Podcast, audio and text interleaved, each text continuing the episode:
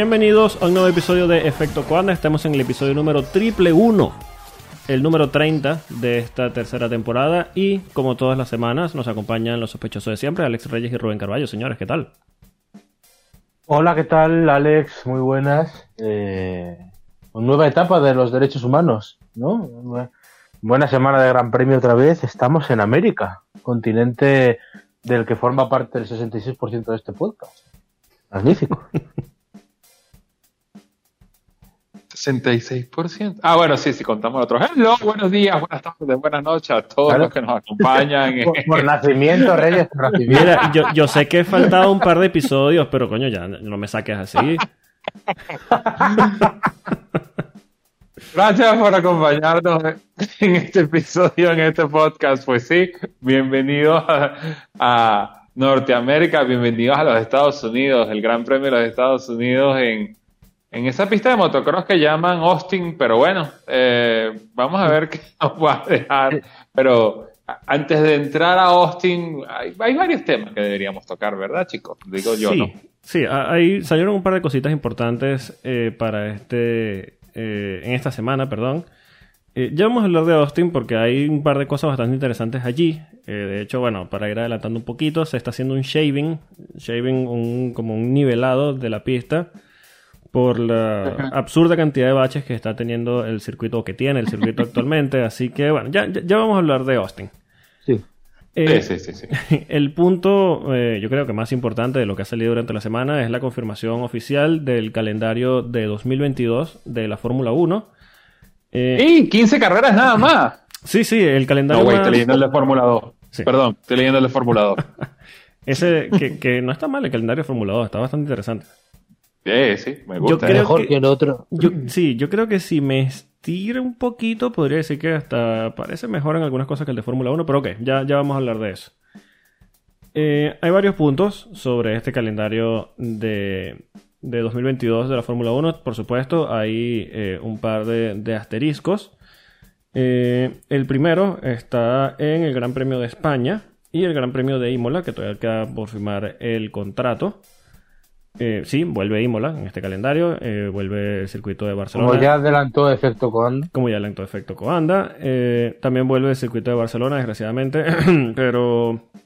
Y el ah, Gran Premio. Tiene un asterisco, Polo, tiene un asterisco. Puede ser que regrese como no, regrese. No, caerá esa breva. sí, sí. Y bueno, todavía falta la homologación del Gran Premio de Miami, que también entra en el calendario. Eh, voy a decir eh, las pistas eh, confirmadas hasta ahora, incluyendo estas que tienen el asterisco. abre el, el Gran Premio de Bahrein en Sakir, como ya nos tiene acostumbrado las últimas dos temporadas, del 18 al 20 de marzo. La temporada empieza hacia finales del mes de marzo. Eh, después la segunda carrera se va del 25 al 27 de marzo, la siguiente, el siguiente fin de semana, con el Gran Premio de Arabia Saudí. Eh, o sea, aquí ya la, Copa de los Derechos Humanos se difumina un poquito en el calendario completo. Después, la Fórmula 1 vuelve a Australia, en Melbourne. el, el cuarto Gran Premio es en Imola, eh, por supuesto, si firma el contrato, bla, bla, bla. Eh, el quinto gran premio. Nadie piense que empieza la gira europea aquí, que es un. Eh, sí, sí, sí, exacto. hay que recordar que siempre se hablaba de que empezaba el, calendario con la gira medio asiática, después se iba a Europa, había unas 5 o 6 carreras en Europa y después se empezaba a, a, difuminar un poquito. Aquí no. Aquí saltamos en la quinta carrera a Miami. ¿Por qué? No sé. Aquí te tapan los ojos, tiras un dardo. Porque, porque de Australia a Imola y de Imola a Miami es súper cortico, ¿eh? Sí, ya te recorres el planeta entero, o sea, ya directamente. o sea, no tienes ya para dónde agarrar, lo que te queda es el Atlántico. Ah, estamos buscando que el 2022 la Fórmula 1 sea autosustentable. Vamos a brincar de Australia a Italia, de Italia a Estados Unidos. Vamos, vamos a correr salteado. Entonces, bueno, después de Miami vuelven a Europa al Gran Premio de España.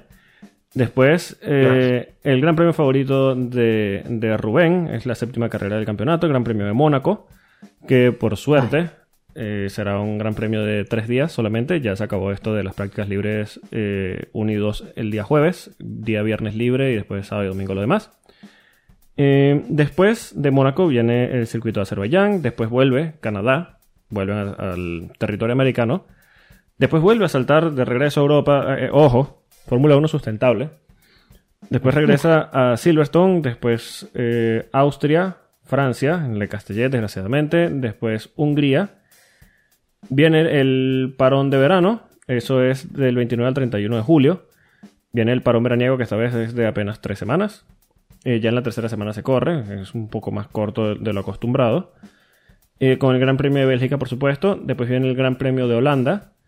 Después nos vamos a Monza. Después, Todo, en- ¿eh? Todo en triplete. por supuesto, un triplete increíble. Después viene, eh, por supuesto, para cortarnos las ilusiones después de este gran trío de pistas, viene eh, Sochi. Afortunadamente, la última vez que último vamos a ver año de Sochi- Sochi, sí, sí, no te quiero volver a ver más nunca, desgraciada pista de mierda. Yo lo quiero ver como se ve hoy en día el Gran Premio de Valencia, ¿sabes? Esa pista tan abandonada que se robaban los semáforos. Eh, así, así lo quiero ver. Con los pianos allí dejados, sí, sí, sí. Sí, sí, sí. Eh, después viene el Gran Premio de Singapur. Después vuelve, por fin, Suzuka, Gran Premio de Japón. Después eh, nos vamos de nuevo al continente americano, Estados Unidos, México. Y la penúltima carrera es en Brasil. O sea, podríamos tener un, un título definiéndose en el circuito de Sao Paulo. Lo mejor del calendario. Sí, señor. Y bueno, lo, lo olvidable, por supuesto, eh, termina el- en el Gran Premio de Abu Dhabi, porque bueno, eh, hay mucho dinero de por Sí. medio. Entonces, Nobody cares. Nobody cares. Eh, lo que podemos sacar de este calendario. eh, inicialmente son 23 carreras. Es el calendario más grande de la historia, más largo de la historia. Eh, si es bueno o malo, ya vamos a ahondar en esto de la cantidad de carreras. Entiendo mucho a los que nos gusta ver la Fórmula 1 la mayor cantidad de veces posible. También entiendo a los que no les gusta. Por un tema, sobre todo los que están dentro de, de- de la Fórmula 1 trabajando. Eh, los puntos más importantes, a ver, vuelve el circuito de Imola, yo creo que es un circuito que, si bien tal vez no se adapta a las, características actuales de los Fórmula 1 por el tamaño de los monoplazas, yo creo que es un circuito que siempre da emoción, siempre es bueno, siempre trabajo carreras bastante interesantes. Y en esta entrada de emergencia o esta vuelta de emergencia de Imola al circuito de, de, Fórmula 1, de- el calendario Fórmula 1, eh, lo que hace es confirmar eh, las sensaciones que da esta pista normalmente. Entra también el Gran Premio de Miami, que mm, no sé qué expectativas podamos tener. De hecho, se ha hablado durante tantos años de este Gran Premio de Miami que yo creo que ese asterisco va a ser que no esté en el calendario, creo. Mm. No lo digo por un tema. pensar. No lo, sí, no- no lo digo por un ¿Sabes la tema. cantidad de plata que se ha invertido para homologar esa pista y que venga Michael Massa y diga, no, aquí no se corre? Pero es que tú sabes desde cuándo se está hablando del Gran Premio de Miami. Es que ni viéndolo en el calendario me lo creo. Ah, bueno, pero por lo menos Claro, ya la, hay... la carre- la carrera es un 8 de mayo, o sea, hasta el 8 de ma- hasta el 9 de mayo no nos lo creeremos. Exacto. Es más, a- a- a- a- hasta el momento que se apaguen los semáforos que diga, hay carrera, bueno, ¿Ustedes se Pues todo acuerdan? parece indicar que sí. ¿Ustedes se acuerdan del Gran Premio de Australia 2019, no? ¿En qué momento lo cancelaron? Bueno, hasta ese punto. que bueno, pero eso era la FP1. y, teníamos una gripecita que se estaba dando vueltas por ahí. Una gripeciña. Una gripeciña. Sí, sí. Eh, bueno, China vuelve a estar ausente por tercer año consecutivo. Eh, es bueno ver Y que... ya creo que. Ya, ya- eh, ya yo creo que no es que esté China tercer año ausente, yo creo que China no va más. Sí.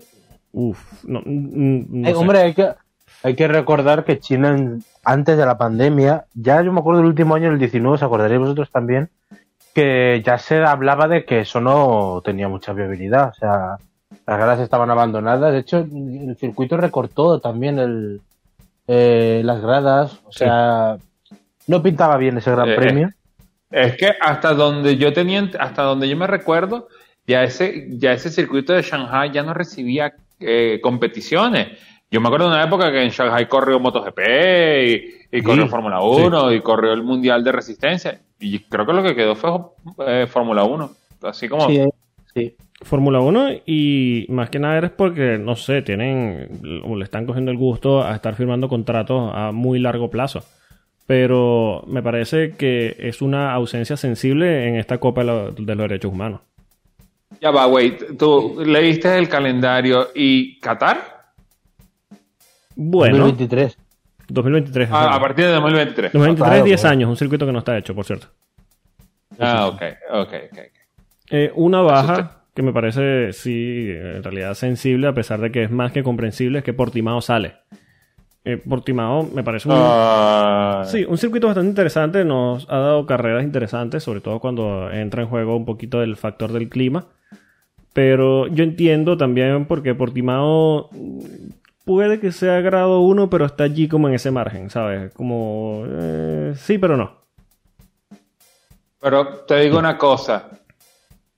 A mí me duele perder Portimao. Es más, yo sacrifico, así como que estoy jugando Yu-Gi-Oh! Yo sacrifico Barcelona-Cataluña para meter a Portimao. Anda, no, claro. No, yo ni me lo pienso, o sea, absolutamente. Yo- de hecho, hay tres o cuatro que yo sacaría de este calendario por Portimao, pero Oye. sin pensarlo. Yo sacrifico eh, eh, Montmeló para meter Corea del Sur, ¿sabes? Yongam. Vamos a volver allí. Pero, pero sí, por supuesto. Ahora, yo os digo una cosa. Yo el que circuito que... Portimao a mí me encanta y lo mantendría también en el calendario, pero el que yo más echo de menos, que me parece que funcionó muy bien y que la Fórmula 1 no ha tratado lo suficientemente bien, es muy hielo. Sí. Pero yo creo que también allí entra en juego lo, lo que hablamos, que incluso se ve eh, hoy en día en Sandboard, eh, se ve en Imola, que son circuitos de la vieja escuela que están hechos para Sí, sí, monoplazas tal vez más pequeños. O sea, son Sí, circuitos que... eso está claro, sí, sí, que por eso no lo mantienen. Sí, son circuitos que tienen un, un flujo bastante interesante y que podría eh, traer carreras bastante buenas, pero que simplemente por las características actuales de la Fórmula 1 y tomando en cuenta de que los monoplazas del año que viene van a ser igual de grandes, eh, no son viables a pesar de que puedan ser circuitos interesantes desde el punto de vista competitivo. Y bueno, Sí, sí, es sí, el- eso está claro, está clara la razón, pero el problema de la Fórmula 1 es que tú ves este calendario y dices, bueno, sí, esto, esto está muy bien, pero hay varios circuitos, varios, quitaríamos todos para meter circuitos de vieja escuela. Sí, sí, porque es lo que nos gusta, claro. Empezarías a hacer una limpia aquí curiosa, pero bueno. Bueno, Pues yo, por ejemplo, sueños, sueños. por ejemplo, yo sacaría el eh, Pujika y traería, no sé, Le Montferrand. Mira, yo saco Paul Ricard por ver una repetición de un gran premio de hace 10 años. Te lo digo de verdad. bueno, bueno, bueno. Pero ya hablando en serio. Oye, esta Fórmula 1 moderna en Magnicur serviría. Mm, Esa yo es la pregunta. Bueno, yo- no, lo- las carreras en Magnicur ya en la época eran aburridas. Ahora lo serían mucho más, ¿eh? Pasa que Manicure también es una pista de características que pueden servir para esta Fórmula 1 porque viene rectas muy rápidas y después frena, o sea, tiene puntos de frenado bastante fuertes que son los puntos de adelanto que, que existen actualmente en la Fórmula 1. Eh, De hecho, tú pones eh, sectores como el 1 de, de Estados Unidos o Japón, que son estas curvas rápidas y ahí es imposible pasar. Allí todos van en fila india hasta que haya un punto de frenada. Yo creo que la Fórmula 1 actualmente, eh, bueno, hay que ver con este cambio de reglamento, pero actualmente lo que tiene que apostar es eso, a rectas largas y puntos de frenada fuertes, que son lo- los- la única forma de, de generar adelantamientos actualmente. Montmeló, última curva.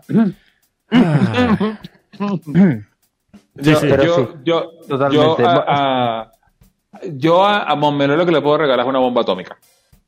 No, sí, sí, por supuesto. Es que mira, es un circuito muy útil, y, y lo hemos hablado muchas veces, muy útil para probar, pero ya de ahí en adelante...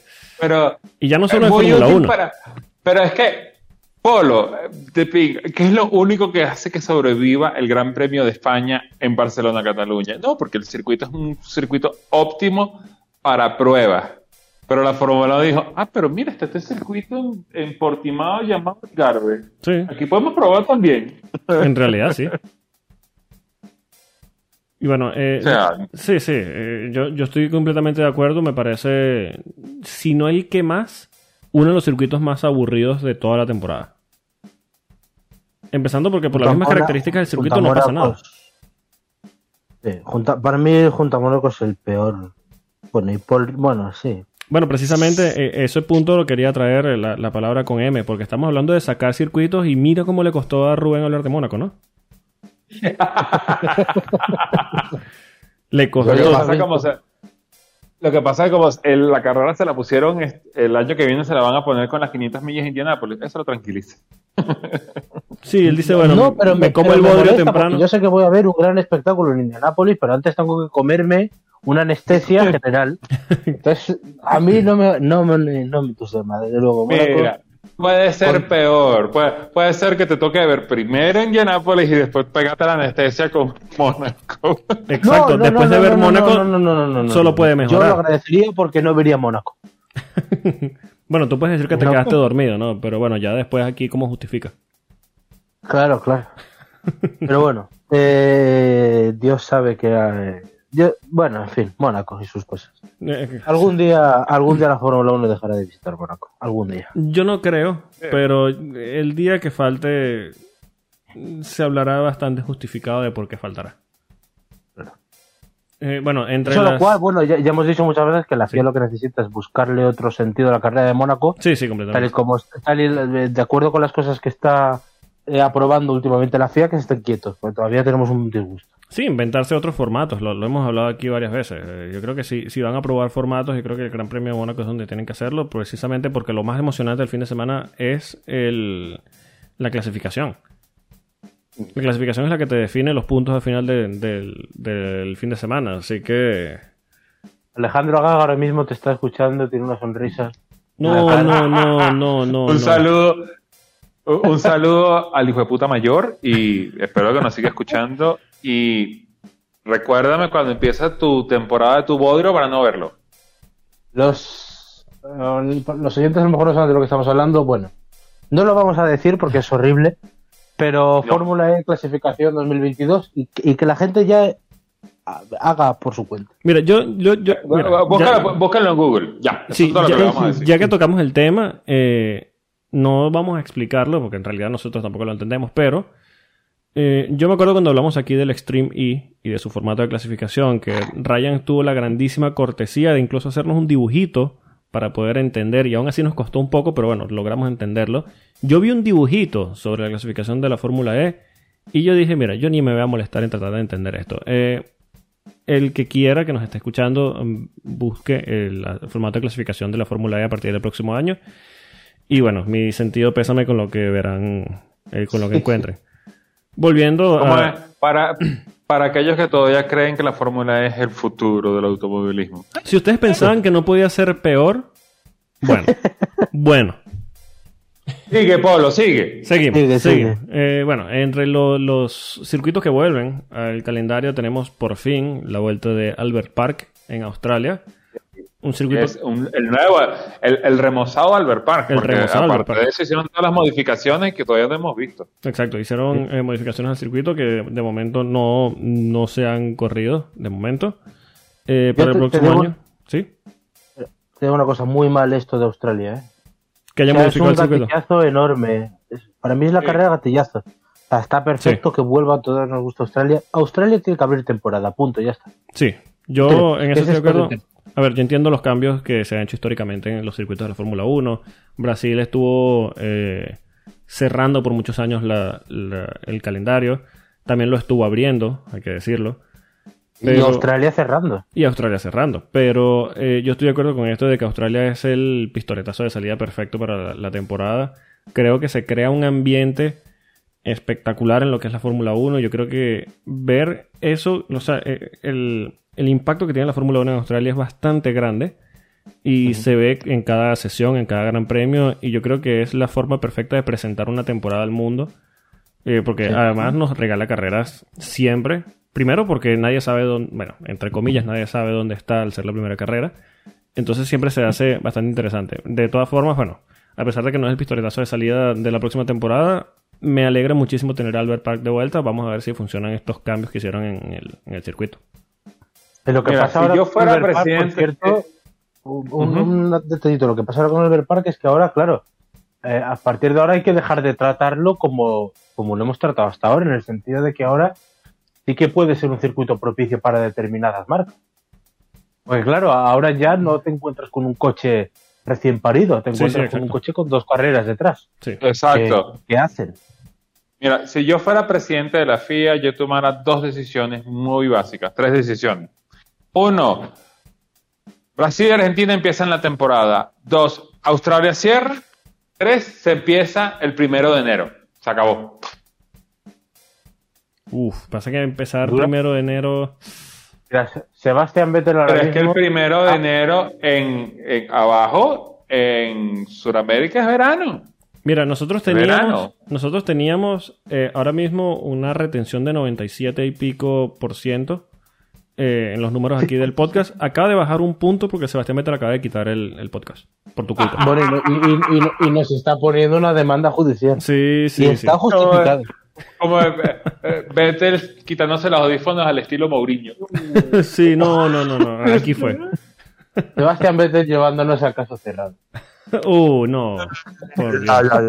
No, no se metan en eso. Producción, producción, rueda el intro de Caso Cerro. No, mentira, no, no, no lo vamos a poner. No, no, No, no, no, no, no, no, no, no. No, Eh, ajá. ¿Qué otro circuito regresa, Pablo? El Gran Premio de Japón en Suzuka, por fin, uno de los grandes Ah, protagonistas del calendario. eh, ya tenemos la confirmación de que sí vuelve al calendario, salvo que salga una variante, bueno. eh, tenemos ya la confirmación de que vuelve Suzuka. Y yo creo que siempre es bueno eh, tener a Suzuka. Y yo creo que tal vez, tal vez, esto es lo que mantuvo a Yuki en el equipo. mm, ¿Válido? Puede ser. Entre eso y lo de Honda. Que claro, Entre eso y también lo de Honda. esta hay, que tener claro también que Honda ya no, no, no va a estar en la Fórmula 1. No, De bueno, hecho. pero este año pasa. Bueno, eh, cuidado. Hemos sabido, es que eso era- hemos sabido esta semana que Honda va a estar el año que viene todavía, Bueno, proporcionando a Red Bull determinados, eh, bueno, determinadas ayudas eh, en un primer año y gente trabajando en la fábrica, que es verdad que no es lo mismo, pero bueno. Claro, en un primero cuenta. y en un segundo y en un tercero. O sea, eh, yo creo que es ingenuo pensar que Honda va a entregar la tecnología, los planos y todo, y no va a haber personal de Honda que aunque ahora pasen a ser ficha de Milton Keynes, siguen siendo eh, personal que era de Honda Exacto. eh, principalmente. Claro, claro. Bueno, y aparte, no han dejado de entrever que, bueno, que esto es un parón en la relación con Red Bull, pero que nadie te dice que en cuatro años o en tres, eh, si eh, Christian Horner llama, pues a lo mejor se lo coge. Exactamente. Entonces, bueno, otro de los circuitos que vuelve, eh, ya que, que pasamos a Japón, es el Gran Premio de Canadá. Una, que posi- seguramente, un saludo a Sebastián Vettel, una de sus pistas favoritas, una de sus últimas victorias, por cierto. Esto es lo que esto es lo que algunos haters llaman la victoria 99 de Hamilton, ¿no? Exactamente. Unos haters. La que como tú no viniste cuando hizo la 100, no, no, no, tiene 99. No, claro, claro. Tiene 99 y, y ya está. Una cosa, eh, la vuelta de Canadá es una de las cosas que más felices me pone. Sí, sí. Eh, es un, Canadá es una carrera preciosa siempre, interesante. un grandísimo Eh, ambiente siempre, gradas llenas siempre. Siempre, además una hora, claro, esto ya depende también del lugar, pero te digo una cosa, aquí en Europa, esta carrera a las 8 de la tarde se vive de otra forma. Sí, No completamente. sé, a mí me parece muy bien encajada, muy, muy bien encajada. Más allá de eso, es un circuito precisamente que estamos hablando de las características de, de- de los circuitos que deben tener para hacer esta Fórmula 1 interesante, para que haya adelantamientos. Eh, el Gran Premio de Canadá es básicamente eh, cuatro rectas y tres chicanas. Conectada. Exacto. Cuatro rectas, tres chicanas, una, una horquilla para volver a empezar todo y ya está. Entonces es un circuito Exacto, que le va tú- bastante tú- bien. Tú, tú ves, tú ves los diseños que trae, eh, por ejemplo, eh, Germán Tilke para el Gran Premio de Arabia Saudita en Jeddah. Y, no, curvas de alta velocidad media y va. Eso es todo lo que necesitas. Cuatro rectas, Sí, tres, sí. tres chicanas y un, dos horquillas para conectar. Y ya está. Y ya está. Y no necesitas más nada. No, no te tienes que poner a inventar. O sea, eh, lo que le estén pagando a Til, que le pagan un euro, es un euro de más que le están pagando. O sea, Exacto. mira, mira el circuito Gilles Ah, Villeneuve ya. y ya está. Exacto. Y por cierto, hablando de Tilke, otro calendario en el que falta su mejor creación. Gracias a Dios. Gracias a Goku, gracias a Superman. Gracias.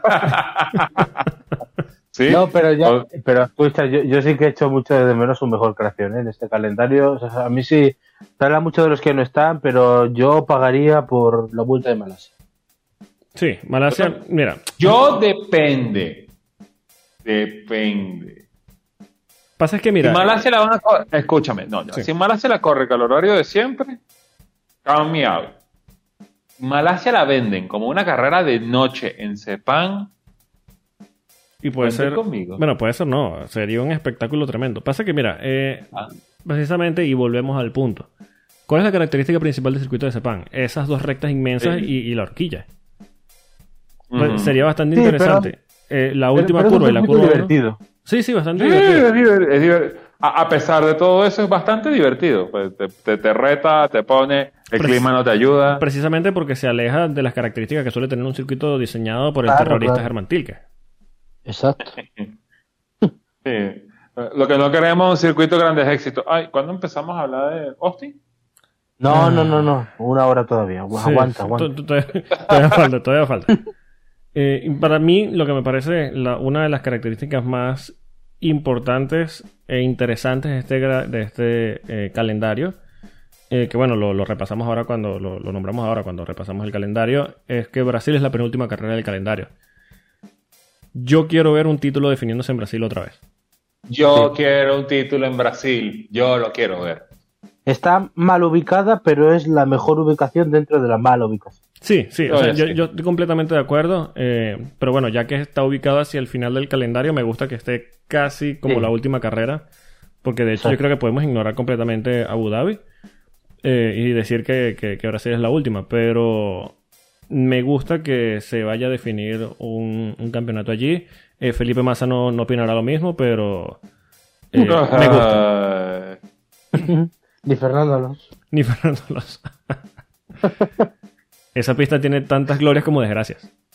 Sí, sí, totalmente. Pero, pero sí, es, para mí es el mejor acierto del, ca- del calendario, ya hablando en serio. Tiene muchas cosas buenas este calendario, muchas muy malas también, pero esta para mí es la mejor. Brasil tiene que estar penúltima última. Última siempre, penúltima en su defecto. Al menos esto nos lo han respetado los fans. Sí. Eh, precisamente, bueno, en el circuito ya lo sabe la gente, que estaba en peligro y afortunadamente nos dieron la renovación de cinco años y, y la han puesto donde la tienen que poner. Sí.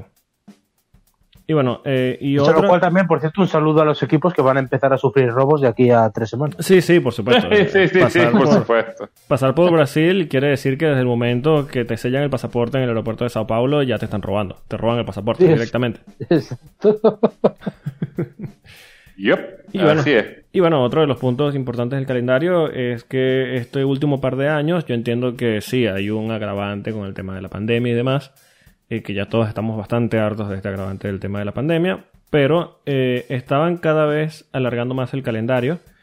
Eh, ya estamos montados sobre mediados de diciembre, pero el calendario 2022 termina a mediados de noviembre si no hay ninguna cosa rara que haga extenderlo, no debería por qué haberlo. Así Oye, que yo creo que... Yo te- debo decir que me parece especialmente sospechosa esa circunstancia. ¿En qué sentido? Pero muy sospechosa, hombre, en el sentido de que en diciembre hay un mundial de fútbol Ah, claro, por Qatar, supuesto. Y a mí me da la sensación de que esto es pan para hoy, hambre para mañana, como se suele decir. En 2022, bueno, nos lo pintan así como de marzo a noviembre, que yo pensaba que marzo iba a ser muy principios de marzo, Sí, eh, y al final nos lo están colando es el 20 de marzo, la carrera de, de Bahrein, que es tardísimo. sí, sí. Eh, y no, no, la han puesto tarde y además acaban eh, relativamente pronto con lo que estamos ahora. No sé, a mí me parece un poco muy estratagema. sí. Eh, además, conociendo los patrocinadores que tiene la Fórmula Ujú. 1, el One, todo esto, me parece una colaboración simplemente encubierta con, bueno, dejamos el Mundial, que como tiene suficientes críticas ya encima, que al, que al menos esté solo sí. y nadie se pisa, pero yo me- a mí me parece vamos que en 2023 nos comemos un mundial terminando en diciembre, pero vamos, eh, y- pero vamos, de, cabeza y además eh, me parece incluso contraproducente esta circunstancia también porque al final, porque me parece que ahora vamos a hablar de la, de la duración del calendario, de, Sí. de- de lo largo que es, eh, encima de meterle 23 carreras a la gente se las están metiendo empaquetadas. Sí, Claro, precisamente eh, ese... al final- Sí, eh, perdona que, que te interrumpa. Es precisamente ese es el punto que, que quería tocar a continuación porque ya estamos hablando de que todos pensábamos que iba a empezar la, la temporada a principios de marzo y que iba a terminar tal vez a inicios de diciembre. Pero nos están hablando de la temporada más larga de la historia, empezando a finales de marzo y terminando a mediados de noviembre. Quiere decir que va a haber muchos grandes premios seguidos. Y esto, por supuesto, ya los equipos en esta temporada que no llegó a 23 carreras o no va a llegar a 23 carreras, ya se están quejando de, la carga que tiene sobre eh, el personal del equipo. El mismo Sebastián Vettel eh, se está mostrando eh, solidario con el personal del equipo. A ver, hay una entrevista que le hicieron esta semana, ya cuando salió el calendario, que dicen que la Fórmula 1 está perdiendo ese toque especial al poner tantas carreras. Yo tal vez difiero un poquito, pero dice que es cierto que los pilotos tienen como la como la, la, parte sencilla de, de, la, la Fórmula 1 porque ellos llegan al país en el que corren tal vez el día miércoles o a más tardar el jueves temprano. Eh, mientras que el personal del equipo tiene que estar desde el fin de semana anterior, ya montando los garajes, montando los coches, eh, preparando todo para, para, el próximo fin de semana. Y una vez que termina el Gran Premio, tienen que desmontar todo, volver a la fábrica, montar todo en fábrica para salir en un par de días a, la otra pista que se correrá esa misma semana o la semana siguiente. Eh, hay una carga de trabajo muy, muy grande. Los equipos lo están notando, ya los mecánicos, los ingenieros lo, lo están diciendo en voz alta. Eh, y yo creo que un calendario, no quiero decir tan comprimido, pero comprimido como el de la próxima temporada va a seguir trayendo y va a seguir que los... Eh, que o sea, va a hacer que los mecánicos y los ingenieros alcen aún más la voz, porque es cierto que hay un cansancio bastante elevado. Ahora, Toto Wolf dijo que, o planteaba la idea de equipos rotativos, me parece la solución más eh, prudente y coherente en este escenario actual, pero cuidado porque no, no sería la primera vez, y, ya lo mencionamos una vez aquí un poquito por encima, que la Fórmula 1 ya ha habido huelgas antes, ya no solo de pilotos sino de ingenieros, y yo creo que si se sigue presionando de esta forma, ya no solo para 23 carreras, sino para más, porque de hecho la FIA había dicho que quería hacer un campeonato de 25 carreras, cuidado si no estamos al borde de una huelga por parte de, los ingenieros.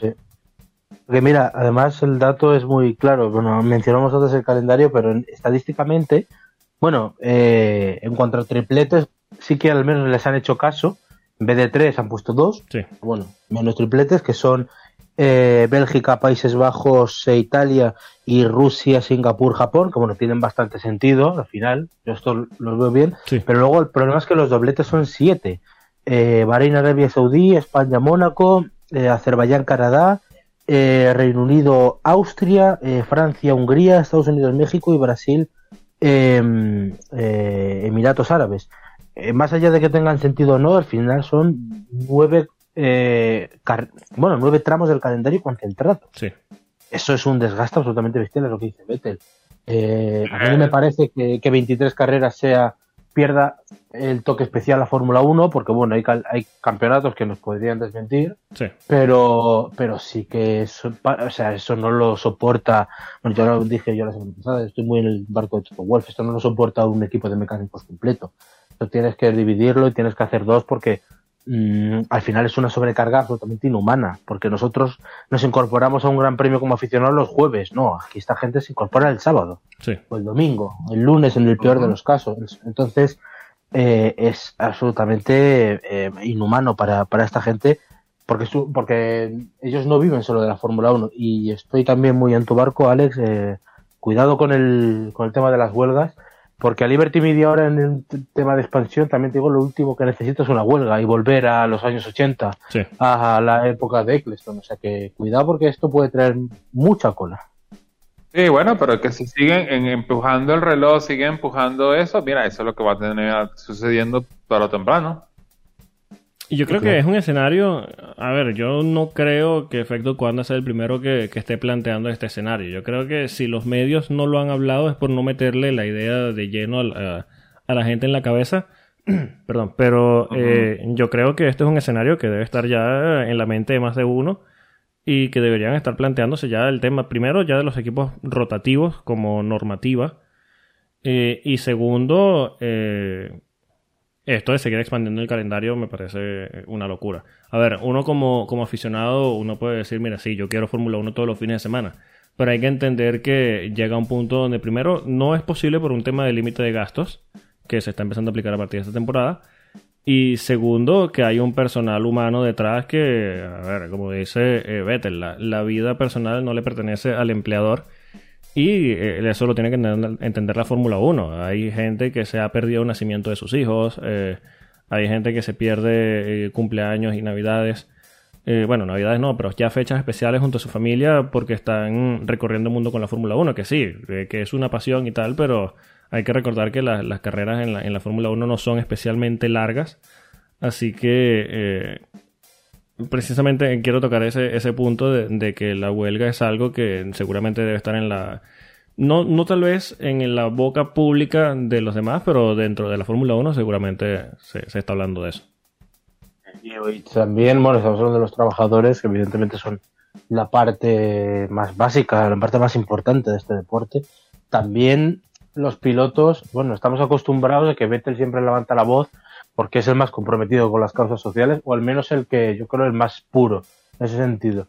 Pero hay otros pilotos que también alzarán la voz. Eh, bueno, Hamilton ya lo ha dicho más de una vez, aunque sí. bueno, Hamilton eh, ya sabemos algunas cosas que dice que luego no se cumplen o no, pero yo creo que en esto sí que intentará ponerse serio y el resto de pilotos yo creo que no tardarán tampoco en decir, oye, eh, 23 carreras, bueno, lo aceptamos, pero, pero vale, pero ya está bien. Sí, pero mm, no por mucho. Yo creo que tan, sí, no tardarán en decir, porque bueno, que al final sí, es un trabajo muy bonito, está muy bien pagado, todos nos encantaría, pero al final es un piloto que de marzo a noviembre tendrá muy pocos fines de semana libres. Sí, lo que dice, bueno. uno de los puntos que toca Vettel es que dice que llegarán pilotos muy talentosos que se verán quemados por un calendario tan largo y a los 2-3 años ya perderán la pasión por la Fórmula 1. Claro. Es Exacto. que, bueno, hay pilotos muy de, de, formación, que hay, hay algún piloto muy quemado, de estos que hacen la temporada europea, sí. pero que en, en Asia, bueno, en, en, enero, en febrero se van a Asia a correr más, pero esto no es la norma. Esto también claro. la FIA lo tiene que entender. No todos los pilotos están dispuestos a, o compaginan dos calendarios, como por ejemplo Lea Alonso, que hacía DTM y Fórmula 2. Sí, no sí. todo el mundo está capacitado para eso. Es así. Así es. Bueno, ya dejando un poquito de, de lado eh, el tema del calendario, eh, otro de los puntos que queremos traer eh, el día de hoy son unas declaraciones de Loren Rossi, el CEO de Alpine, eh, que habló de un objetivo que ellos tienen eh, para volver a ser competitivos. Hay que tener claro que, bueno, todos los equipos te hablan de que tengo un objetivo a largo plazo para ser competitivos, para ganar carreras. ¿El Alpine, plan? el plan, el plan TM. Le plan. Le plan. Acá, ya va. Eh, eh, eh, eh, Halpan, eh, Fansa, eh, Le plan. Le, Le plan. plan. Pepe Le Pou. Eso estaría muy bien, pero me parece que Fernando ha registrado la marca. Sí, sí. Sí. por eso lo que Fer- Fernando le explicó antes que, oye, deberíamos registrar Le plan. No, ya Fernando lo hizo. El Le- plan y punto. Le plan, marca registrada y el poco de No, carteles es de que- Quimoa es por que hay todos un lados. detalle. Es que hay un detalle. El de Laurent Grossi es Le Plan. El de Fernando es el plan, pero eh, P14N. Claro, sí. Tal cual. Bueno, lo que dice eh, Loren Rossi es que eh, el equipo, o sea, quiere que el equipo, el objetivo es que el equipo compita por victorias constantemente en 2024. Eh, él dice que, bueno, que sí, se podrán encontrar una victoria como la de Esteban Ocon eventualmente, o seguramente algún podio por allí, pero que lo que están construyendo es un objetivo de 100 carreras. Ellos piensan que en 100 carreras tienen que volver a ser competitivos. Loren Rossi dice algo muy coherente respecto al año 2022. Y bueno, esto yo creo que la, audiencia tiene que tenerlo, nuestra audiencia tiene que tenerlo bastante claro.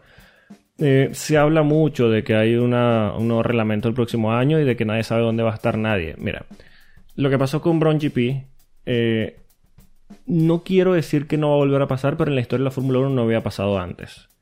Entonces, quiero que se manejen las expectativas eh, bastante, o sea, de forma coherente de cara al próximo campeonato. Eh, ¿Qué quiero decir con esto? Los grandes equipos que tienen o que han sido competitivos durante esta era híbrida, eh, háblese, llámese Mercedes, Red Bull y Ferrari, han tenido más oportunidad y más presupuesto, por supuesto, para preparar eh, la temporada, el monoplaza de 2022, por lo que seguramente van a ser los equipos que entrarán a esta nueva era eh, como los equipos competitivos, lo- los, equipos punteros. Eh, esto es lo que dice el CEO de Alpine, eh, que los equipos grandes van a seguir con ventaja por la inversión que han hecho antes del límite de gastos que entró este año en vigencia. Eh, pero también toca un punto más importante, que dice que al haber un límite de gastos, esta ventaja no se incrementará. Ellos llegarán a un punto eh, alto competitivo y ya los demás se pondrán al día, como es lo que está pasando actualmente en la Fórmula 1 con este último año de este reglamento. Quiero saber qué, opinan de este objetivo 2024 de, de Alpine. ¿Creen, lo, ¿Creen que vaya en ese camino? ¿Creen que llegue antes? ¿Creen que llegue después? ¿Creen que no llegue? Mira, eh, Laurent Rossi tiene un, tiene un, tiene un punto muy valedero de que van a, eh, con el nuevo reglamento, van a existir equipos que van a salir con ventaja, sobre todo los que pudieron invertir antes en diseñar todo antes que entrara el, corte de gasto, como tú mismo lo dices.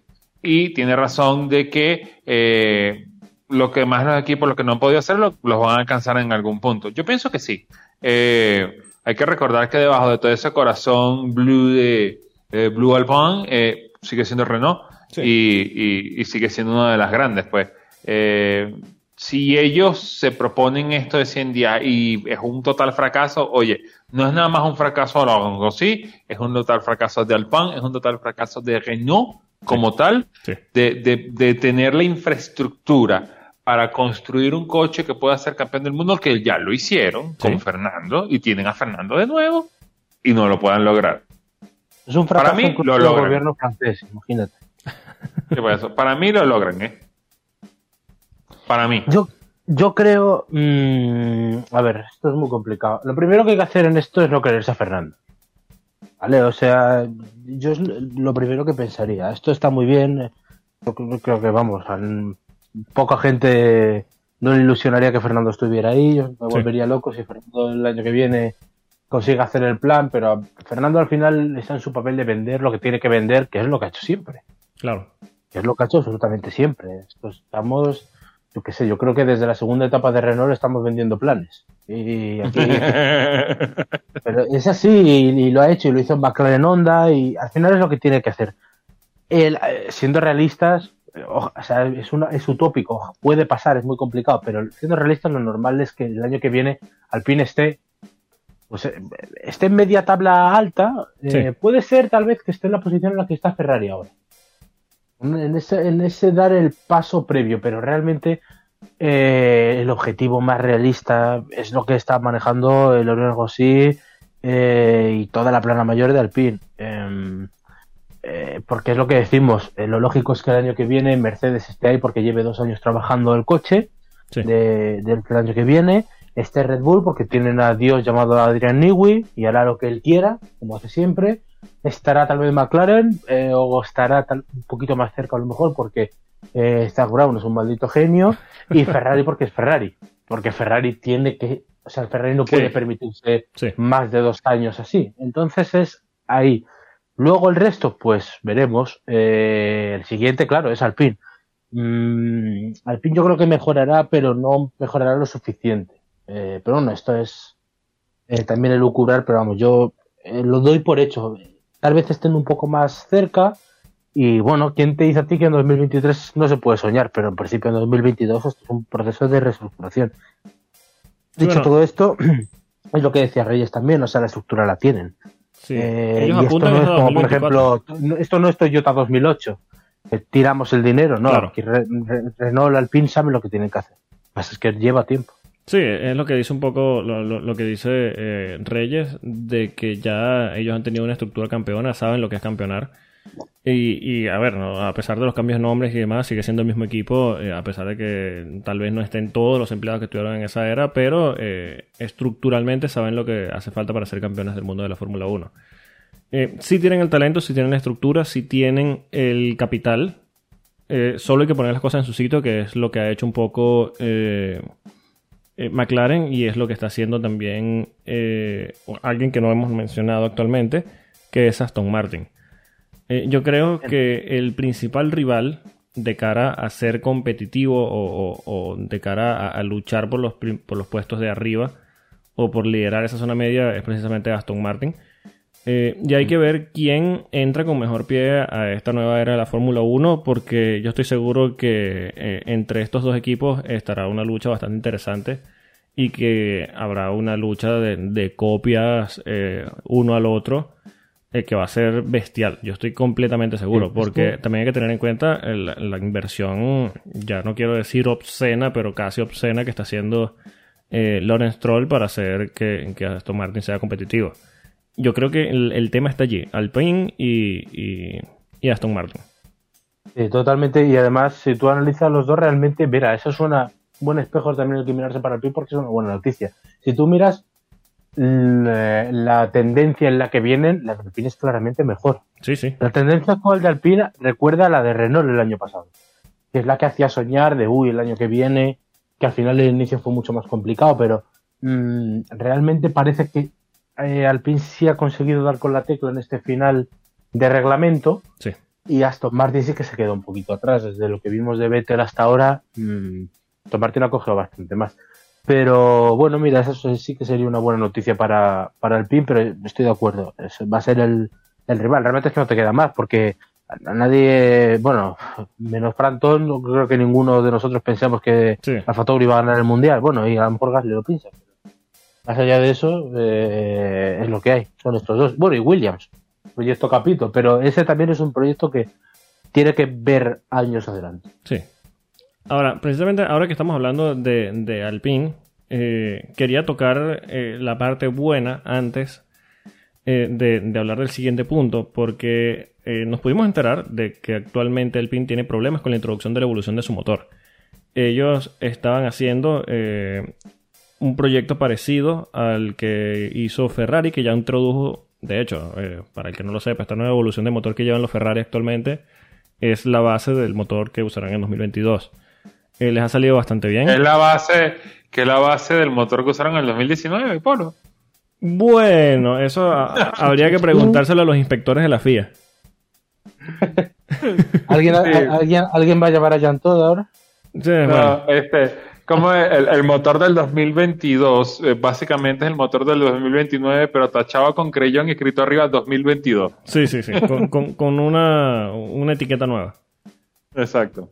Pero bueno, eh, precisamente Alpine que tenía pensado o había presentado una idea similar de empezar a, meter evoluciones sobre la base del motor de, de 2022 para este año, pero están teniendo problemas para, eh, con las fechas para meterlo esta temporada. Eh, este es un plan que ideó eh, una persona que seguramente le suena, un tal Cyril Abiteboul. Eh, No. asesor de Mecacrom, hay que decirlo, es asesor de Mecacrom, que, que- que es quien diseña las piezas para el motor de Fórmula 1 de, de Renault. Eh, como decíamos, estas piezas no, o estas evoluciones no están llegando en la fecha prometida y la Pero mayoría ideado, pero ideado cuando est- está estando en Mecachrome o cuando estaba en Renault. en Mecacrom, que es lo más... eh, Ah, o sea, ya la sombra y todo. Que- Sí, sí, eh, ya está saboteando desde cualquier puesto que tenga. O sea, ya, ya es un, un compromiso que va más allá de la posición que tenga. Eh, y bueno, precisamente la, la evolución de la unidad de potencia actualmente, la fecha que manejan es el inicio de la temporada 2022. No van a poder probar nada de la unidad de potencia 2022 este año. Así que si la evolución no cumple con lo prometido, hay que ver quién le cree a Vitebull. Allí va a haber problemas por años. Eh, bueno, una cosa, la última vez que hubo un cambio de reglamento con Fernando involucrado en un motor que no pudo probar, nos lo Uf. pasamos bien. Él no. Él Pero no, el- pero... Pero la gente que pone las radios en la Fórmula 1, por ejemplo, sí. Hay que recordar la, sí. hay que recordar la, la imagen de aquel McLaren Honda que decía que suena más profundo y, y no sé qué y que, que ahora sí tiene una herramienta para luchar por el título. Como este año, Fernando Fernando. podrá luchar por el mundial. Fernando, how you feel the engine? The engine feels good, much slower than before. Cada, Amazing. cada vez que pienso en que esa foto la firmó Joan Vila del Prat, se me llevan Uf. los de Pony. Es que Yo, yo lo que me imagino es que- engañaron. Él debe yo- yo sentir lo lo que- mismo. Yo lo que me imagino que le están tumbando el teléfono a Cyril para preguntarle, Cyril, ¿por qué tenemos estos problemas con el motor? Dice, es que es difícil meter un V10 en un V6. Ah, ¿Qué quieres que haga? Es No, que mira, escucha, si lo que está, si lo que de verdad están intentando es meter un V6, en Renault tienen la, o sea, saben lo que tienen que hacer. bueno, De- dejen trabajar al motor V10. exacto. Es que, para que eso es un motor V6 y porque yo lo veo diciendo, es un V6. Eso es todo lo que necesitas saber. ahora mira, eh, lo, lo- lo medio hablamos en el episodio anterior, pero eh, mira, estamos hablando bien de, de Alpine y no quiero decir que... que a ver, ¿cómo, ¿cómo puedo maquillar esto para que no suene tan feo? No, no, no, no, dilo, dilo directamente. Suéltalo. los franceses tienen un talento natural para hacerse odiar incluso entre ellos mismos. Que estamos hablando de que un equipo francés puede ser exitoso y estamos diciendo que incluso sí puede ser competitivo en el año 2024, pero tiene que ser Abiteboul, un francés que fue jefe de este equipo, y decir, "Mm, ¿saben qué? No. Mira, si le da Bull es como... eh, Eh, es que, eh, como ya va, ya va, ya va. Yo tengo que romper una lanza por Cyril. Eh, obviamente, me imagino que ese era el proyecto que tenía Cyril en el, en el futuro si estuviera quedado como jefe de equipo de Renault. Ah, Pero claro. Como llegó luego sí, entonces, ¿sabes qué? Ahora lo voy a sabotear. Eso va a ser la Como excusa. lo saboteábamos en la Segunda Guerra Mundial a los alemanes. Mira, eh, yo creo que Sir Bull está como la típica, bueno, la, la escena la habéis visto de, de los escoceses con los, con los escoceses, de los Simpsons. Sí. Que los escoceses Sí, sí. odian a los ingleses. Malditos y escoceses dañaron Escocia. Pues, Sí. sí, pues Sir Bull es los franceses con los franceses. Malditos franceses dañaron Francia. Exacto. Ay, Pero bueno, la Dios sangre, la sangre latina es lo que tiene. Sí, Sí, bueno. y- y hablando precisamente de, de- de odio, eh, hay un tema con Mercedes. Oh, sí. Eh, Rubén, todo Sí, tuyo. Doy pie, sí. eh, Rubén quería, pidió Cuando- derecho de cuando palabra. yo- cuando el tema de odio con Mercedes lo llevo yo, ¿no? En producción. Sí, sí. ¿Cómo es? Eh, ¿cómo es? Eh, ya yo vengo, voy a buscar una cerveza. No sé, al otro lado de la ciudad. Ya regreso. Sí, ha- hay, Dale, un tema, hay un tema con Mercedes. Eh. precisamente quiero darle pie a, a Rubén por el tema de la parada lenta de, de Carlos Sainz. Lo, lo repasamos un poquito eh, durante el episodio anterior. Pero... Sí, porque pensamos que había sido una ñaquiña, pero no. Sí, exacto. Pensamos que había sido Liñaquiña. Pero, señor Rubén, adelante. Sí, bueno, en primer lugar, un saludo a Iñaki Rueda y pedirle disculpas. Es lo- la última vez en este podcast que esto se va a decir. Primera y No, última. disculpas, di- di- disculpas Iñaki porque esta no era tuya. Y un Eh, saludo a su familia, por supuesto. A su Sí, madre, eso, a por su supuesto, perro. a su madre que estará dormida, espero.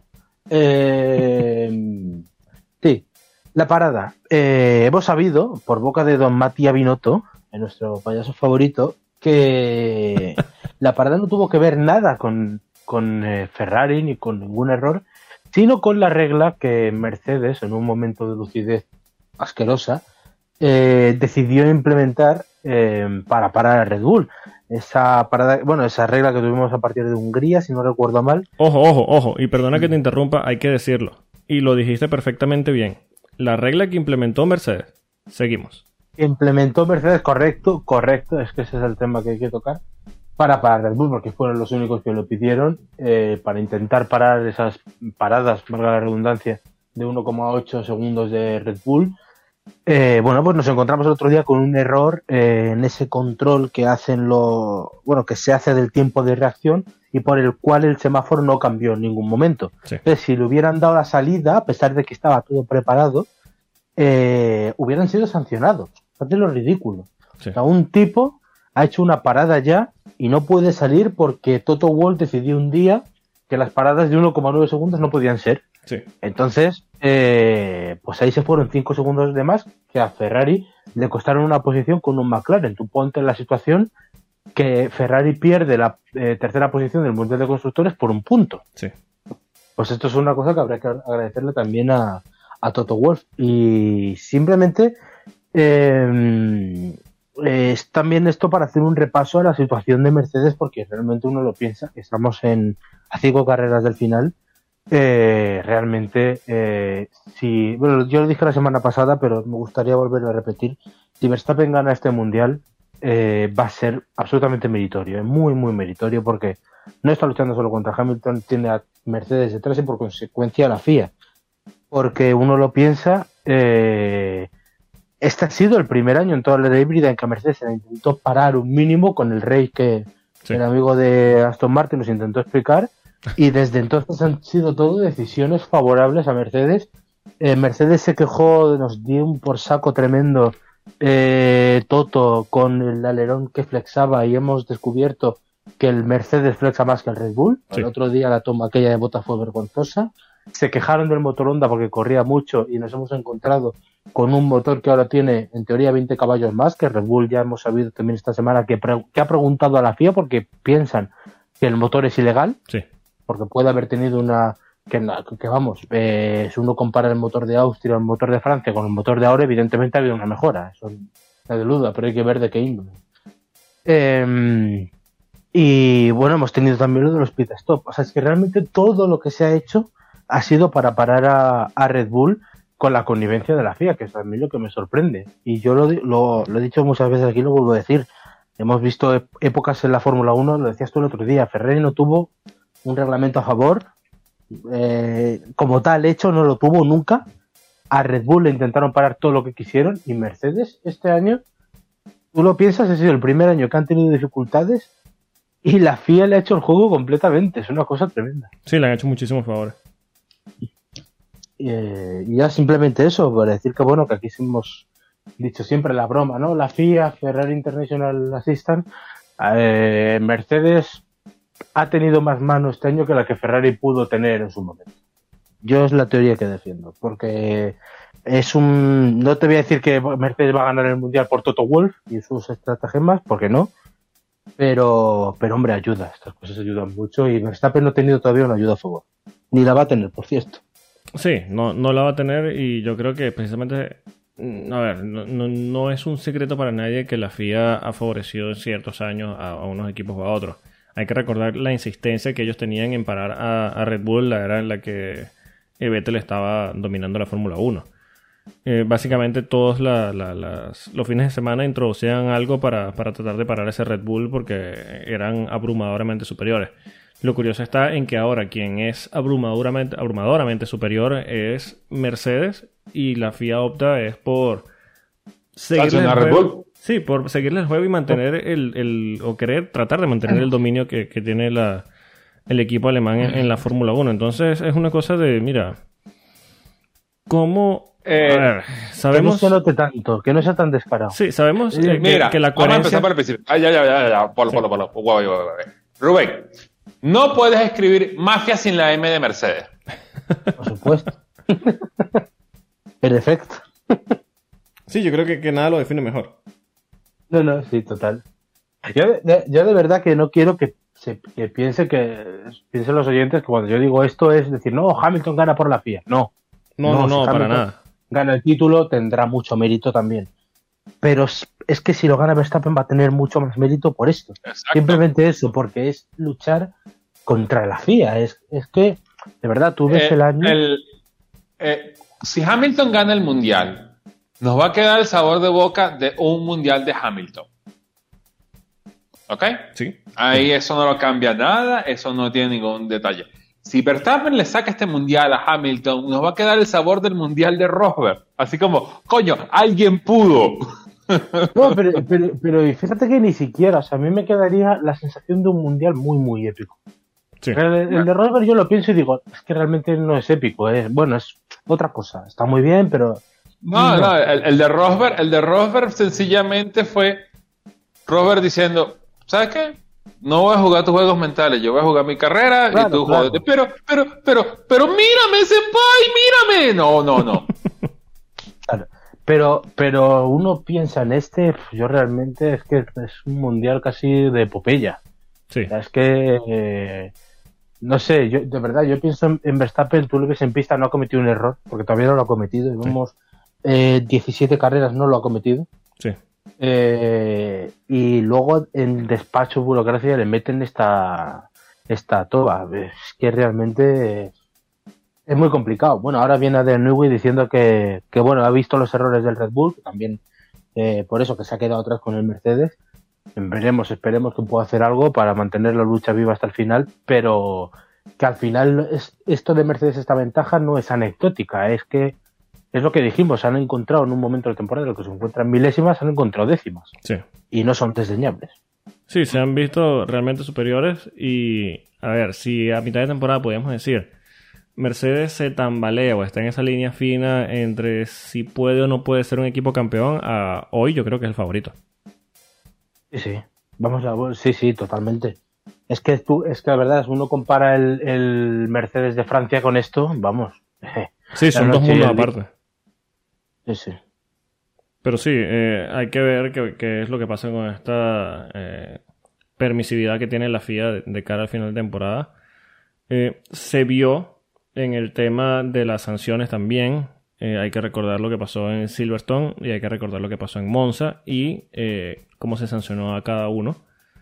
Pero bueno, es lo que dice un poco Rubén. Se nota, a ver, aquí lo hemos hablado infinidad de veces yo creo que pedirle consistencia y coherencia a la FIA y, a los comisarios, yo creo que es pecar de optimista ya a estas alturas.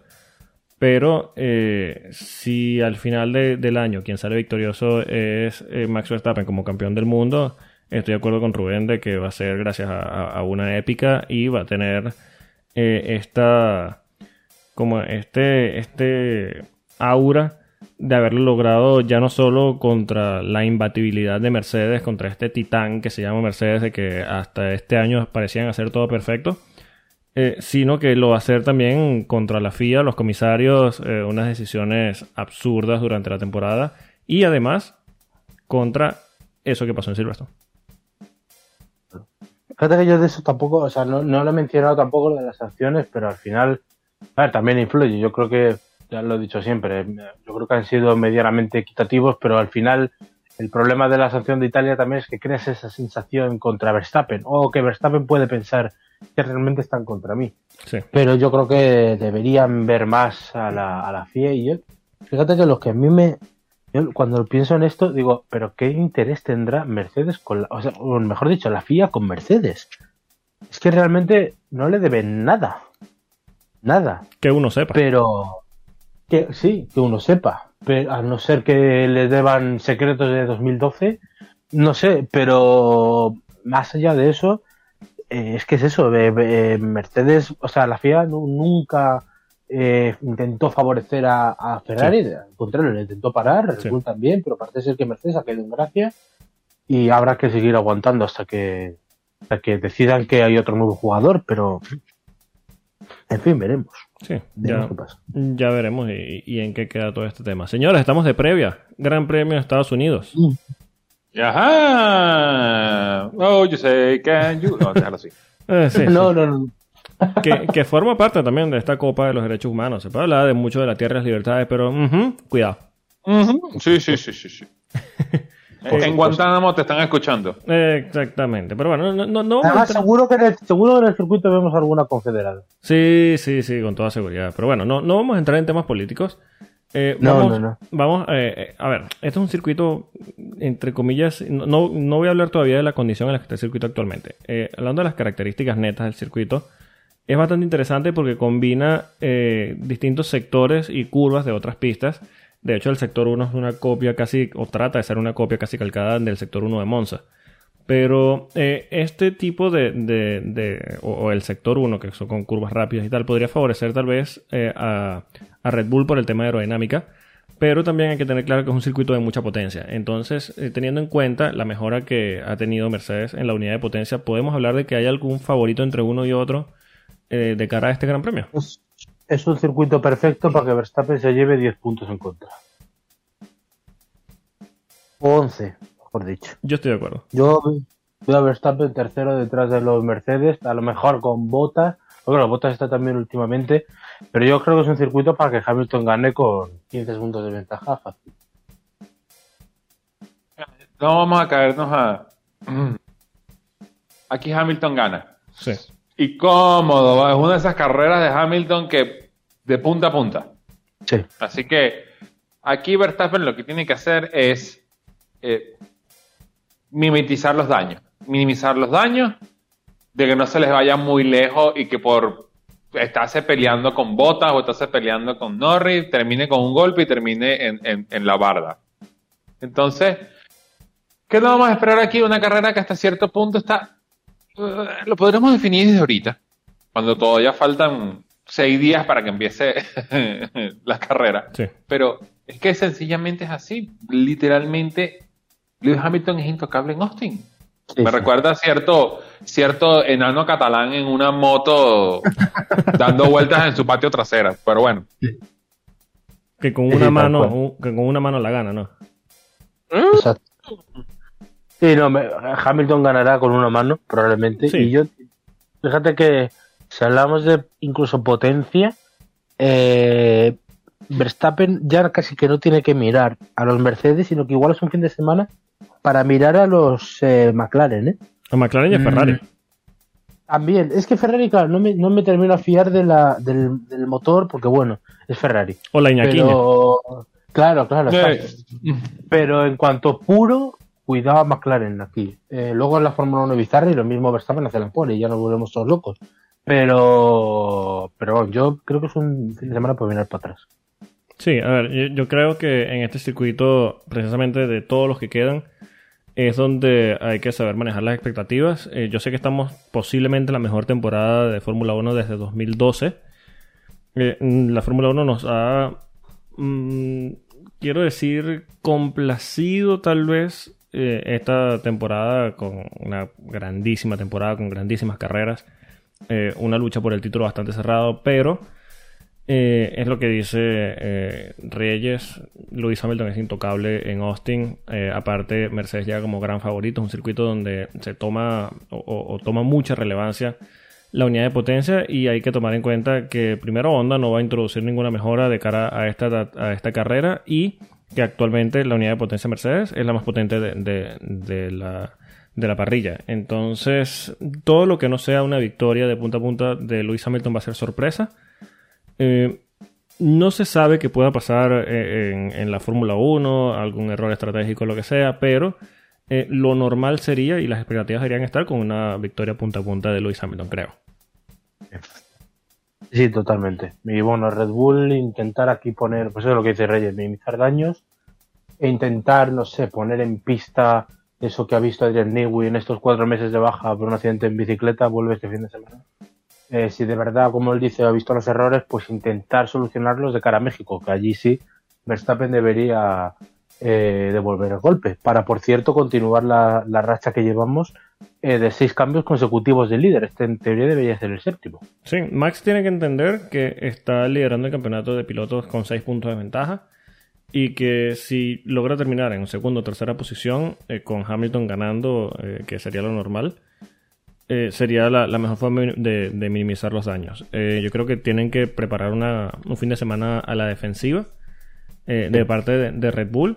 Y bueno, Red Bull necesita también que Checo Pérez responda, sobre todo en este último tramo de la temporada, como, como lo hizo en, en el último Gran Premio porque precisamente ahora en el que empieza a definirse las cosas es que el equipo lo más lo necesita, el equipo y Max. Sí, totalmente. Eh... Sí, es que, es que es tal cual. no puedo añadir nada más. Sí. Es tal cual. También está, bueno, la, Eh, lo- fin de la- semana, sí, o sea, el- este es un fin de semana para preparar México y Brasil, sí, que es donde Red Bull tiene que dar el gol. tal cual, tal cual. Sobre todo Brasil, que es un terreno muy bueno para Max, le gusta mucho este gran premio y sobre todo si llueve. Lo que pasa es que hay carrera al sprint, allí lo mismo no acabo ninguno de los dos. Bueno, sí, tam- también, también. Eh, eh, Ay, Fórmula 1. Ay, Precisamente eh, en este en esta lucha por el campeonato que estamos diciendo y ahora que se empieza a, a definir lo- los campeonatos está la, la muy interesante lucha por el tercer lugar entre Ferrari y McLaren. Ferrari introdujo esta mejora en el motor, parecen ser un candidato ahora bastante sólidos porque se vieron bastante fuertes en el último Gran Premio. Eh, ¿Quién creen que pueda ocho, terminar? ocho- ¿Sí? ocho puntos dijimos, ¿no? Sí, sí, sí, ocho puntos. Y de hecho, los pilotos de, de Ferrari ahora mismo están separados por medio punto de, de diferencia. Entonces, eh, hay una, una diferencia mínima en la lucha por el campeonato de constructores, eh, por ese tercer lugar. Y bueno, ¿creen que, que Ferrari pueda dar un golpe sobre la mesa aquí? ¿O creen que la lucha se mantiene y, y McLaren pueda mantener eh, esta lucha con esa ventaja que, que parece tener Ferrari con la, la mejora del motor? Yo creo que si, si nos creemos las peoras que no son peoras, que son mejoras, eh, Ferrari puede estar en condición de lucharle a Mercedes. Pero este es un, yo creo, circuito, como he dicho, más Mercedes. Eh, lo que me queda claro es que si Ferrari está al nivel, esto nos dura hasta Abu Dhabi. Sin duda. Ojalá sea así, yo creo que, es lo que todos queremos ver. Sí, sin duda. Eh, eh, realmente ahora es que se va a empezar a apretar la batalla por ese tercer puesto en, la- en la general de los constructores. Eh, nosotros a mitad de temporada veíamos ese McLaren sólido, montado allá arriba, pero mira, como, como, como el coronavirus se ha metido el Ferrari ahí de una manera que le está respirando en la nuca.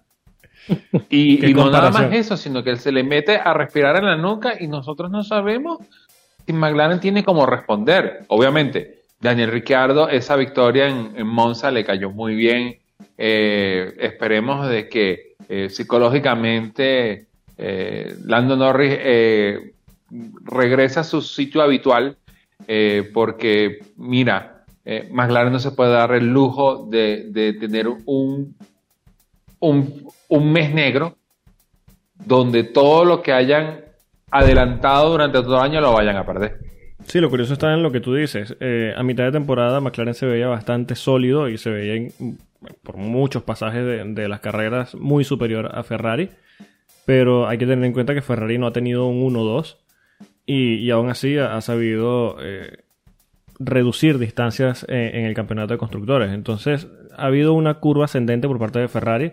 No quiero decir que ha habido una curva descendente por parte de McLaren porque sigue mostrándose muy muy rápido. Sobre todo eh, me parece que Daniel Ricciardo ya está tomando el ritmo de, de- que necesita el equipo. Pero eh, esto solo hace que, que la lucha se cierre un poquito más. Y yo diría, me atrevería a decir que a día de hoy, el favorito, y yo sé, me estoy montando Chu Train de, de- de Ferrari. Y bueno, tengo mi corazoncito ferrarista, pero yo creo que ahorita mismo, eh, viendo cómo, o- o cómo ha sido la tendencia hacia final de esta temporada, yo creo que el favorito a ese tercer lugar es Ferrari. Y ya lo cagó. Yo voy a guardar, yo voy a guardar silencio. Pasa que, claro, Eh. eh, es Ferrari, la Iñaquiña, eh, el circo. La, vinoti- la vinotiña. La Vinotiña, que hay que decir que Binotto no va a asistir a estas últimas carreras. Eh, Esa, esa es la Tú- esperanza tú de sabes- Ferrari. cuidado. ¿Tú Cuidado. sabes, cómo es el con- tú sabes cómo es el contrato, Polo. sí, sí. Iñaki puede hacer Iñaquiñas todas las semanas que él quiera. Sí, porque ese le, le sale un secreto. la vinotiña es una vez al año y todavía no ha sucedido. Uf, va a pasar en Abu Dhabi. Un saludo a, a- a Fernando Alonso y a Vitali Petrov, que seguro que nos están a, a escuchando. Fernando 2010. sí. Y a Vitali Petrov, que seguro que nos está escuchando.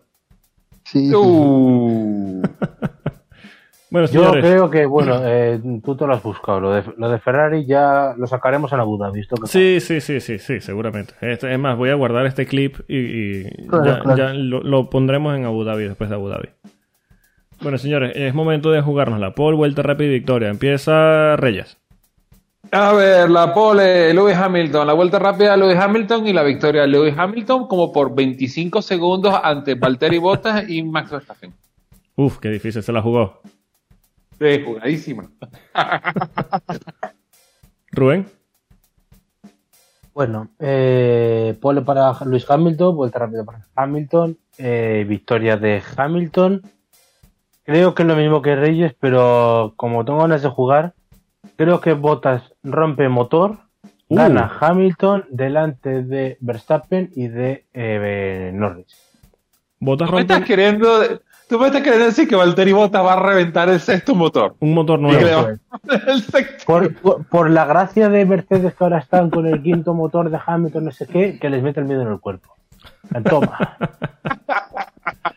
Me gusta que, por cierto, por cierto, eh, hablando antes de yo, yo hablar esto, ahora que dices lo de, lo de romper motor, eh, se habla de que esta mejora en la unidad de potencia de, de Mercedes, sí, eh, eh, ojo, esto es puros rumores, no hay nada confirmado, habrá que esperar a la investigación de la FIA. Pero se dice que sí, es un- una medida ilegal del flujo de, de combustible como la que aplicó Ferrari en 2019. Eh, pero eh, hablan de un nuevo mapa de motor que se encarga de esto. El nuevo mapa de motor, al parecer, eh, cuando usan este extra de potencia, está creando fisuras dentro de, los, de la cámara de los pistones, microfisuras. eh, y por eso eh, hay una preocupación en parte, por parte de Mercedes de, de, sobre la fiabilidad de los motores hacia el final de esta temporada. Hay que ver si esto se confirma. Seguramente, aunque sea así, es posible que no se confirme nunca.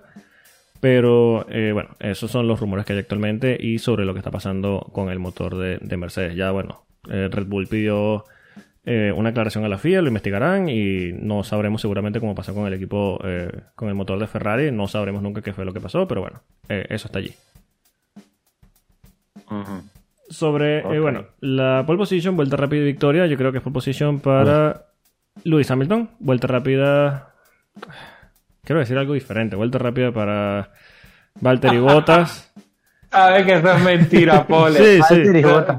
Eh, Es mentira, es mentira. Me estoy engañando Me aquí. creo, me creo antes la de Voldemort. Sí, sí, sí. Mira, eh, Paul de Lewis Hamilton, vuelta rápida de Lewis Hamilton, victoria de. Lewis Hamilton. Ojo, ojo, victoria de Lewis Hamilton. ¿Será que Cuidado, cambiamos? cuidado, cuidado, cuidado, cuidado. Espera, Ojo. espera que viene. Ojo, victoria A de ver. Lewis Hamilton por delante de Valtteri Bottas y Lando Norris. Se, ni se lo sabía. Uh, de Mercedes. ¿Verstappen cuarto o Verstappen out? No, no, no, Verstappen cuarto, cuarto, cuarto.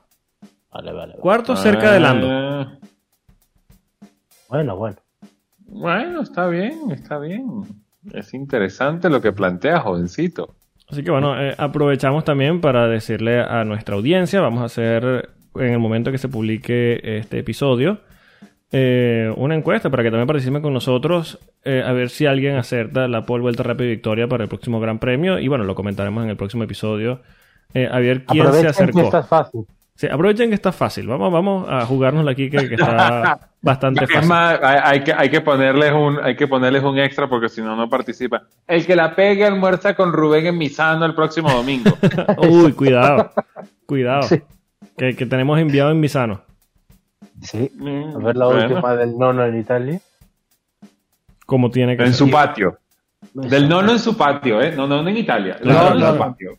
Cierto, cierto. como tiene que ser. Bueno, Y señores. por cierto, Sí. no hemos hablado del estado de Austin. sí, Ah, ¿verdad? sí. ¿Cómo está la pista? Por cierto, eh, eh, sí, ah, Eh, precisamente antes de cerrar, eh, ya lo habíamos hablado la, la semana pasada, precisamente después de que se corrió eh, en el circuito de, de motos allí. El, el circuito está en un estado bastante deplorable, la pista se está hundiendo actualmente eh, en los cimientos de- de- del circuito. Eh, hay que recordar que esto es un terreno bastante variable y bueno, eh, el mismo uso y las condiciones naturales de- del terreno han hecho que, que la pista se hunda y se levante en algunas partes donde no debía La- haberlo hecho. Dijo los, dijeron los pilotos de MotoGP que la pista no tiene baches, tiene depresiones. Exacto.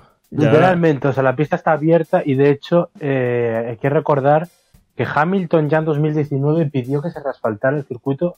Fíjate, si lo nota un coche que no va a notar una moto, por ejemplo. Bueno, la Exacto. pista está tal como Hamilton la dejó. lo único que se reasfaltó fue la recta de atrás, la larga, Sí. y ya está, no se ha tocado más. Sí, y de hecho, de cara a este fin de semana, como lo, lo- lo dijimos al momento de, de- de abrir este episodio, eh, no solo no es que se, no se está faltando ni se está bacheando, de hecho se está haciendo un shaving, están nivelando eh, la pista, cortando el asfalto eh, para reducir la vibración que puede haber en estos baches o en los baches más grandes. Eh, prepárense para un fin de semana lleno de quejas por parte de todos los pilotos, principalmente Lewis Sí. Hamilton. Prepárense para un fin de semana de muchos, pero muchos ataques a Pirelli. Que ojo, ojo, esta vez no van a ser los culpables. Pero, pero, exacto, no van a ser culpables, pero igualmente, cuidado un Pirelli Gate el domingo, ¿eh? Cuidado. Uh, cuidado, cuidado, ¿verdad que sí? A ver, a ver, no- Pero- no, no va a llegar a Pero niveles. yo, yo, creo- yo, creo, yo creo que sé qué es lo que pasa, porque si la, siguen hablando tan mal de la pista, la pista se va a seguir deprimiendo. Entonces las depresiones Como van a ser ya suicidas. De- Denis Noyes, eh, periodista de MotoGP sobre todo, eh, comentó después de que pasaran los pilotos de MotoGP por allí, porque entonces él es americano, y conoció el terreno, dice, es como ponerle pintalabios a un cerdo. Todo eso que están haciendo de reasfaltar la pista. Es una pista que de nacimiento es mala, o Sí. sea que no se puede hacer nada. Esto que están haciendo ahora de, de igualar, va a dar igual el año que viene. O sea que, Sí, pero bueno, más, más allá de eso, a ver, ya, ya existe una estructura, ya existe un, un circuito y, y sí es cierto que tiene que tener un trabajo de mantenimiento, se nota, eh, más allá de lo que están haciendo actualmente. Ahora, este circuito no puede estar así para el próximo año. Tú me puedes decir que, bueno, ahora mismo no da tiempo de refaltarlo completamente y tal, pero... Y, y ojo, esto lo estamos diciendo antes de que empiecen las quejas de los pilotos y los equipos. Esto no ha habido ningún track walk todavía, ni nada. Ya prepárense No, no. para el fin de semana. Pero eh, desde ya estamos diciendo, esto no puede estar así para la próxima temporada. Y cuidado, cuidado, si esto incluso no le puede costar a mediano plazo ya la licencia de, de- de circuito de Fórmula 1 a Cota. Porque ya teniendo Miami y con el plan de un circuito en, en Las Vegas, cuidado. mientras lo Sí, estabas bueno. diciendo, lo estaba pensando. La gente que tiene mucho cariño a Austin, que, que las vean bien estas últimas carreras, por si acaso. Exactamente.